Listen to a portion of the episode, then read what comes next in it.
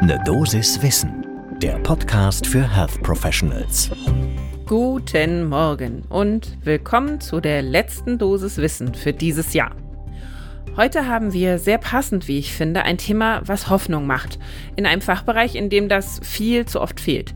Wir besprechen nämlich das erste und in den USA dann auch schon zugelassene Medikament gegen Diabetes Typ 1. Mein Name ist Laura Weisenburger. Ich bin Ärztin und wissenschaftliche Redakteurin bei der Apothekenumschau und zusammen mit meinem Kollegen Dennis Ballwieser sprechen wir hier immer werktags ab 6 Uhr morgens über Themen, die Menschen im Gesundheitswesen spannend finden. Heute ist Freitag, der 23. Dezember 2022. Ein Podcast von gesundheithören.de und Apothekenumschau Pro. Und hier kommt er dann auch schon, der letzte erste Kaffee des Tages 2022. Und dann geht's los. Wie immer zum Einstieg ein bisschen Hintergrund, äh, Wiederholung von dem, was wir alle eigentlich wissen und auch oft schon gehört und gelernt haben. Diabetes Typ 1, Bislang sind nur die Symptome behandelbar. Inzwischen gibt es wunderbare moderne Technik, die künstliche Bauchspeicheldrüse, schnell wirksame Insuline. Damit lässt sich einigermaßen gut leben mit Typ 1 Diabetes.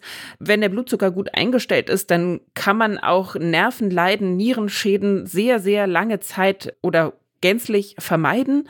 Heilbar ist das Ganze jedoch nicht. Und die Menschen erkranken natürlich schon relativ früh in der Regel im Kindes- oder im Jugendalter. Und was man auch ganz deutlich sagen muss, Betroffene haben eine verkürzte Lebensdauer. Bei Männern sind es ungefähr elf Jahre, die versterben elf Jahre früher, und bei Frauen 13. Es hat immer schon viel Forschung gegeben, wie man eben diesen Autoimmunprozess, der ja letztendlich dafür sorgt, dass die Beta-Zellen zerstört werden, die eigentlich das Insulin produzieren sollen, wie das verhindert werden könnte. Und nun gab es im November diesen Jahres die erste Zulassung von der FDA, von der Food and Drug Administration in den USA.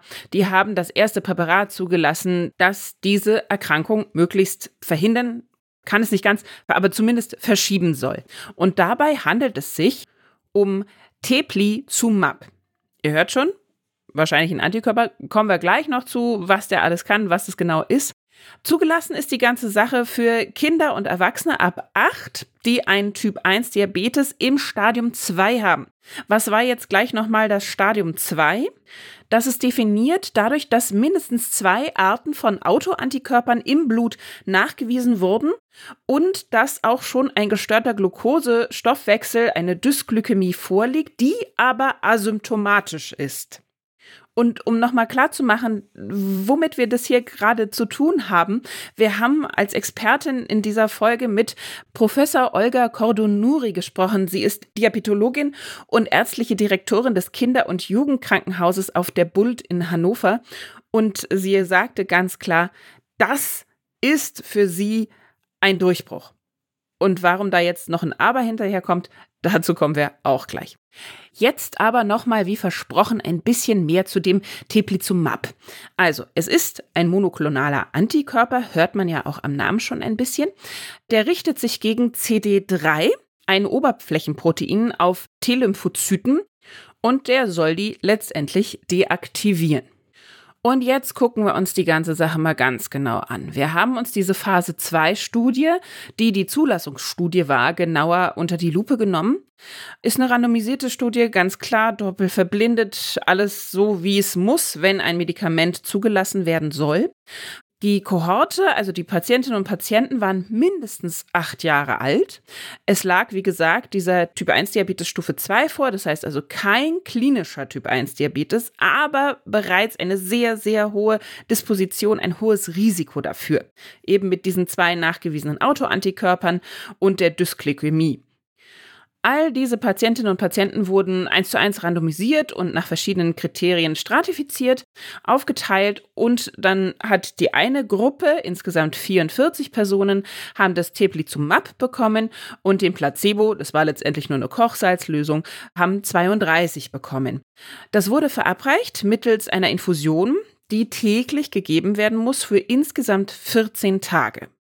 Aber danach war natürlich die Studie nicht zu Ende. Es wurde dann im Anschluss noch ein Follow-up gemacht. Im Median waren das so ungefähr 745 Tage, also knapp über zwei Jahre.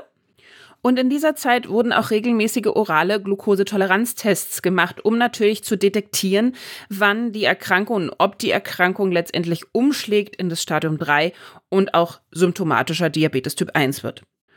Und da kommen wir auch gleich schon zu den Ergebnissen. Ja, Typ 1 wurde schließlich diagnostiziert. Und zwar bei 43 Prozent der Teplizumab-Gruppe und im Gegenzug dazu bei 72 Prozent der Placebo-Gruppe.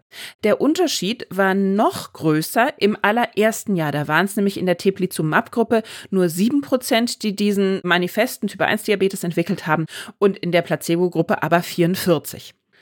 Und noch eine gute Sache, die dabei rauskam, man hat natürlich auch geschaut, okay, wie lange hat es denn ungefähr gedauert, bis jetzt die Typ-1-Diabetes-Diagnose wirklich gestellt wurde. In der Teplizumab-Gruppe hat das 48 Monate gedauert, sprich also vier Jahre. In der Placebo-Gruppe war das schon nach zwei Jahren der Fall. Das heißt also, im Median lagen da auch zwei Jahre Unterschied bis zur Diagnose dazwischen.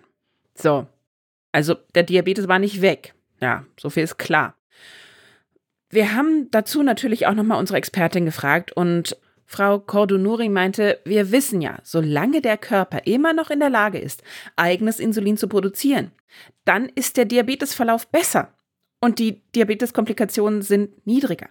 Das heißt also letztendlich übersetzt, jedes Jahr, was ich weniger Insulin geben muss, ist ein gewonnenes Jahr. Es ist mehr Lebensqualität für die betroffenen Familien, für die betroffenen Kinder und das Teblizumab kann eben diese Remissionsphase verlängern. Es gab natürlich auch Nebenwirkungen dieses Medikaments. Das waren Kleinigkeiten wie Hautausschlag oder Kopfschmerzen. Aber das Wichtigste äh, mit Sicherheit zu nennen ist eine verringerte Lymphozytenzahl, eine Lymphopenie. Und zwar in der ähm, Telizumab-Gruppe 78 Prozent versus nur 11 Prozent in der Placebo-Gruppe. Und im Zusammenhang mit dieser Lymphopenie kam es auch tatsächlich häufiger zu schwereren Infektionen und Zytokinfreisetzungen. Und da ist natürlich auch das Problem, dass man jetzt noch gar nicht sagen kann, wie denn in zehn Jahren irgendwelche Langzeitnebenwirkungen aussehen. Da wäre auch ein Vorschlag der Expertin, man müsste im Grunde genommen Register für eben Diabetes Typ 1 Therapien weltweit aufziehen, sodass man eben jetzt schon anfangen kann, vernünftig zu beobachten und auszuwerten, welche Medikamente sind wirklich effektiv und haben eine gute Nutzen-Risikoabwägung. Was Cordonori auch noch vorschlagen würde, ist tatsächlich, dass man allen Eltern im Rahmen der normalen Vorsorgeuntersuchung von Kindern anbietet, eben nach Diabetesmarkern oder Autoantikörpern bei den Kindern zu suchen. Denn natürlich macht es nur Sinn, so ein Medikament zu verabreichen, wenn ich noch nicht den manifesten Diabetes habe, weil der soll ja verzögert werden. Dafür müsste ich aber eben genau diese Kohorten relativ früh rausfiltern. Das heißt, da bräuchte es natürlich jetzt hier ein Mehr an Diagnostik.